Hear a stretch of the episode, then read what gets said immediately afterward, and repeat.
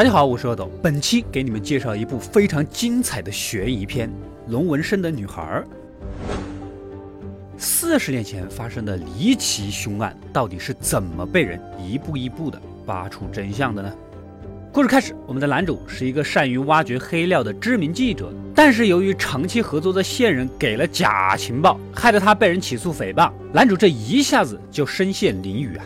就在此时，瑞典最大的家族企业前掌门人老爹找到了男主啊，他已经八十多岁了，一身传奇，还经营这么大的公司，想邀请男主来写个回忆录，哎，待遇是不会亏待你的。男主一开始是不乐意啊，但是老爹又诡异的一笑，写回忆录只是借口，真正让你调查的是家族里背后的杀人案，这是怎么回事呢？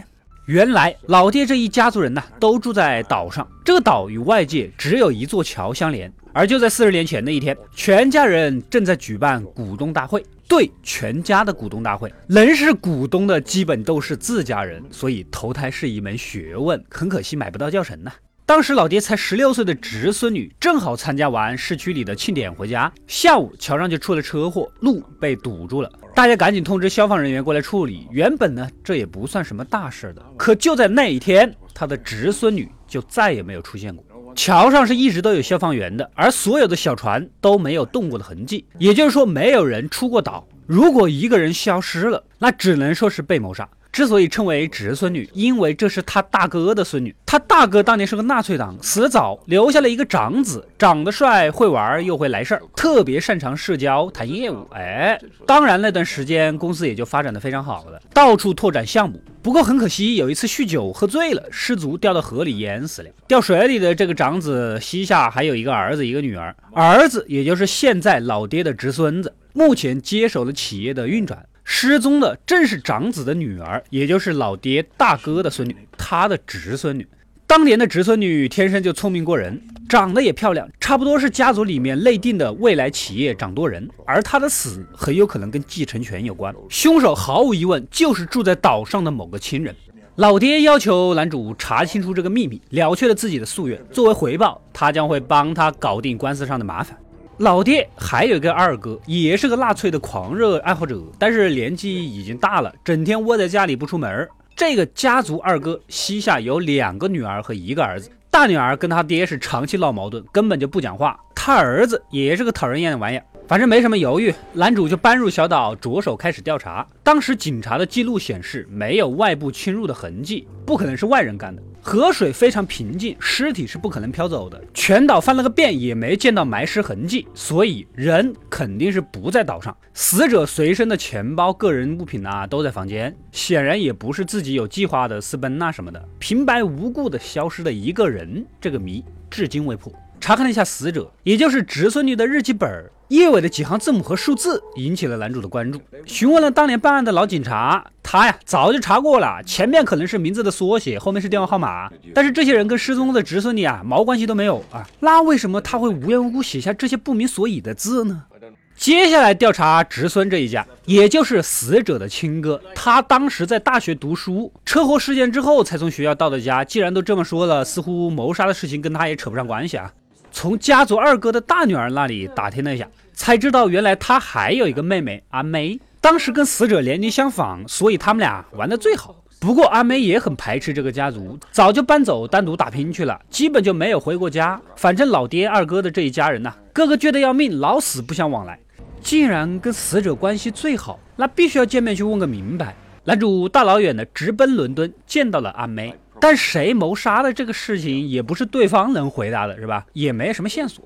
男主继续回家翻资料，无意间就看到了市区庆典的照片。哎，对了，死者之前参加过庆典，赶紧去市里的档案馆找找存货，还真就找到了几张，正巧拍到了死者。从几张连图来看，似乎是死者在看到街对面的某个东西之后，神色变得异常惊恐。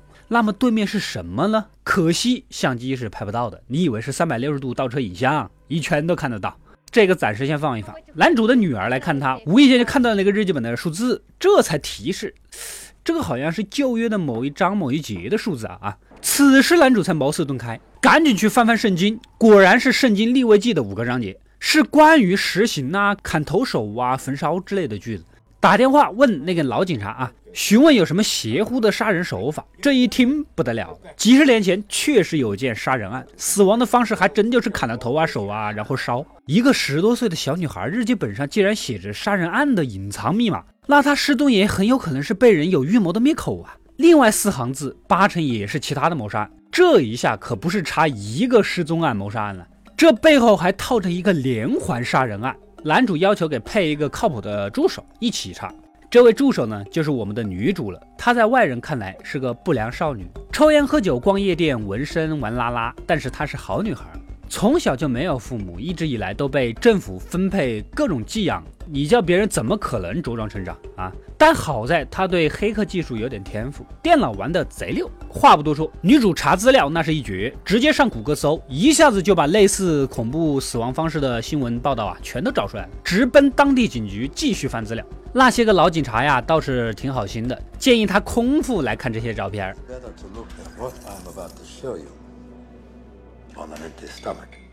显然，这些案子的死者都无比的惊悚。整理一下，女主说出了她的发现：日记本上的五行字，前面的字母代表被杀的人，后面是就业的章节。杀人手法完全是按照立位记的记载的方式进行谋杀，而且不止五件，至少有八个相关的案子。回头再看看那个庆典照片，死者背后正巧有个妹子在拍照，说不定就拍到了对面呢。啊！毕竟是小镇，大家都熟。顺着一系列的线索啊，还真就找到了当年拍照的妹子。不过现在俨然已经是老嫂子了，立马拿出了当年的照片。一个被气球挡住的半张脸，似乎跟其他的路人不同，诡异的盯着街对面。这个方向不正好是死者的位置吗？他到底是谁呢？男主继续游荡查线索，突然一枪袭来，还好没打中。但是这给男主不少底气，坚信凶手依然在岛上。男主呢去拜访老爹的二哥，就是那个纳粹狂热爱好者。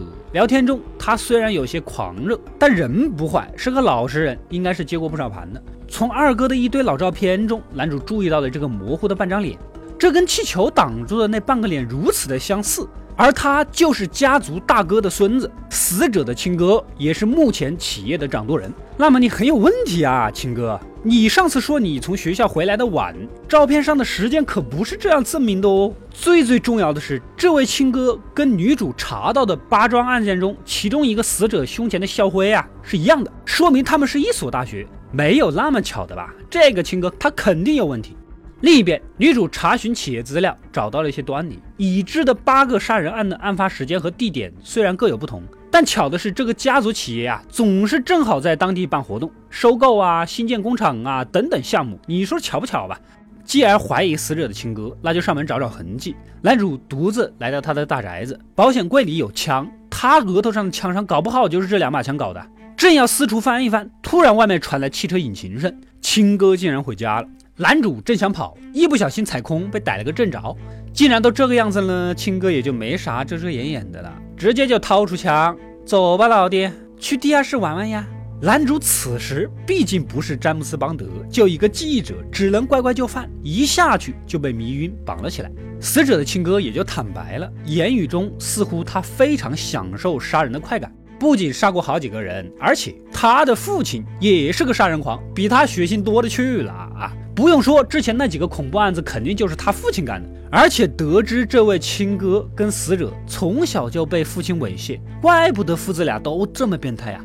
该说的也都说了，现在是要处理男主的时候了。就在要捅死男主的关键时刻，女主及时赶到。这是为什么呢？根据他已知的信息，前七桩杀人案是他们的父亲，也就是长子杀的，这是很有可能的事情。但是第八个案子，长子失足落水，都死都死了一年了，还怎么可能杀得了人？肯定这个家族还有杀人犯。女主当然是立马回去想告诉男主啊，结果从房子的监控看到了死者亲哥鬼鬼祟祟的，才一路摸过来救了男主。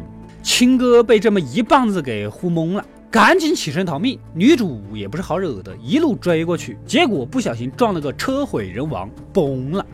第二天，警察就过来处理一切，可男主有点疑惑，死者的亲哥都亲口承认虐杀了这么多女人，肯定也没有必要推脱杀死自己妹妹的事儿啊。但是他对妹妹的死一无所知，长子呢，也就是他们的爹，虽然是个杀人狂，但是死者失踪前一年就淹死了，也不可能是凶手啊。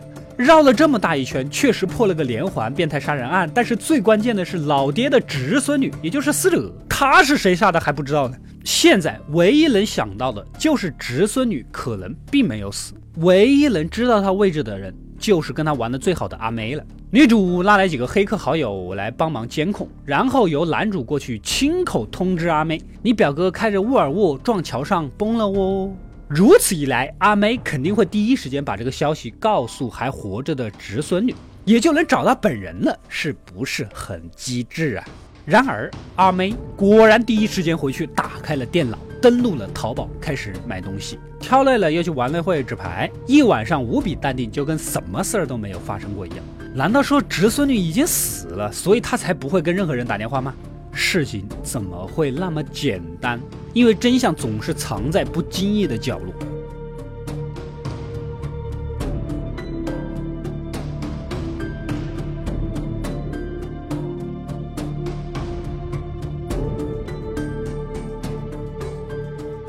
第二天，男主带着亲哥私藏的照片，直接冲过去就问：“这是不是你？”看到照片，阿妹的记忆一下就被拉到了几十年前。原来当时他才十四岁，就被禽兽不如的父亲给侵犯了。直到有一次父亲喝醉了，糊涂中准备把他像其他受害者那样给杀死。当然，他当时吓得要命了，赶紧逃到河边，趁父亲追上来之际，一棒子敲晕，掉到河里淹死了。而这一幕正好就被亲哥给看到了。亲哥他也是个变态。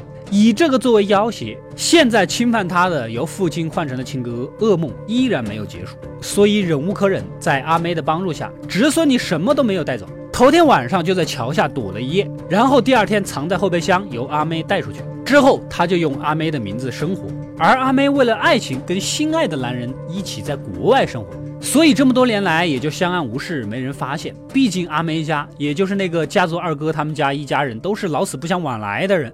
一切真相大白，现在家族里该死的人都死了，老爹时日无多，但他最想念的还是侄孙女。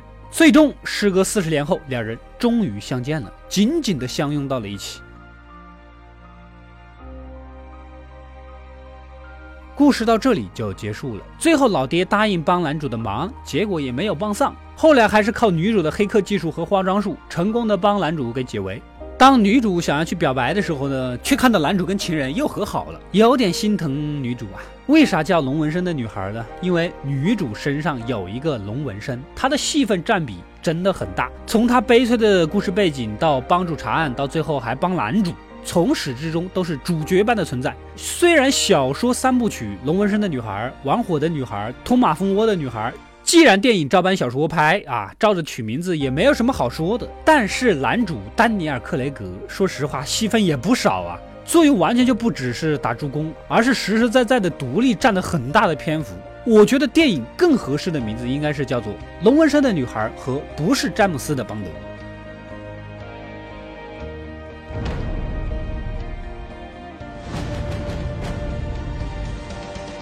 我是阿斗，一个让你沉迷于故事的讲述者，浓缩电影精华又不失它本来的魅力。扫描二维码添加我的微信号，除了能第一时间收到更新，更有独家解读的视频等待你的发掘。扫描它，然后带走我。